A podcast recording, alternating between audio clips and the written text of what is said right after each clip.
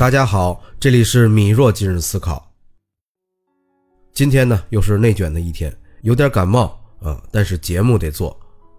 我不知道有多少朋友还记得以前特别流行一个词叫下海，大家应该也都知道这个词什么意思。在那个遍地都是铁饭碗的时代，很多有志青年都选择了下海经商，为的呢就是提高自己的生活水平，创出一片天地。所以啊，放弃了稳定的体制工作。可如今，另外一个词又火遍网络，现在的年轻人纷纷想上岸了。这上岸呀，顾名思义就是进入体制内工作。今天啊，咱们不聊到底是下海好还是上岸好，咱们来聊聊这一上一下到底发生了什么。当我们发现越来越多的人想上岸的时候，你以为是这个趋势正在崛起吗？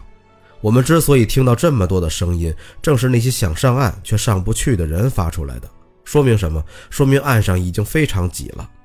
越来越多的职场年轻人不愿意在社会中打拼创业，反而开始寻求安稳。这时候有人说了：“现在的年轻人太不上进了。”其实我倒是觉得是现在的职场年轻人啊看透了。为什么这么说呢？听过我前几期节目的朋友肯定知道，我一直在教大家如何拒绝内卷。如何解决精神内耗？可见现在的职场压力有多大，在职场付出的努力还不见得能获得回报。再加上现在民营企业存在的一些待遇上不公的问题，辛辛苦苦干到退休，养老都不见得有保障。卷得这么厉害，身体不行了不说，能爬上去当中层高层的，哪个不是扒层皮、抛家舍业的干上去的？所以我干嘛不努努力，争取到更加稳定、压力相对较小的体制工作？虽然晋升慢，但是有保障啊，也有自己的时间和生活了。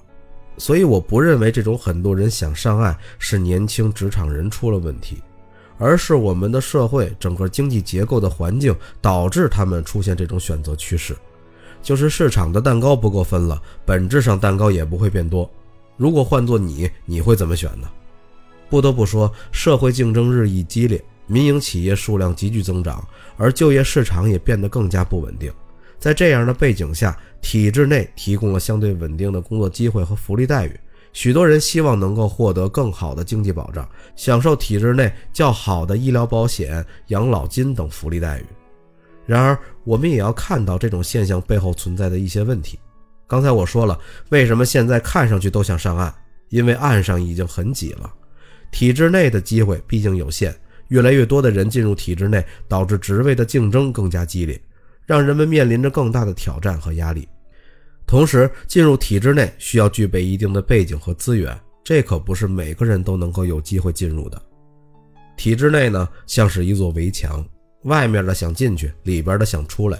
体制内通常存在着一定的规章制度和层级体系，这些限制可能会让个人的创造力受到阻碍。与此同时，体制内的晋升机制往往注重资历和经验，对于年轻人和新鲜血液的吸纳和利用不足，这也是一些年轻人选择离开体制，寻求其他职业发展机会的原因。所以，我们应该思考如何平衡体制内的就业机会，以及准确地审视我们自身的条件。最后的思考只能交给你自己了。你觉得是上岸好还是下海好呢？我在评论区等着你的答案。好了，今天的节目就到这里了。如果您得到了启发，欢迎关注我并订阅栏目，也可以在评论区或者私信留下您的想法与建议，我都会一一回复。如果您在生活中、工作中遇到哪些困惑，也可以告诉我，我会在接下来的节目中为您支招解答。米若今日思考，我们下期见。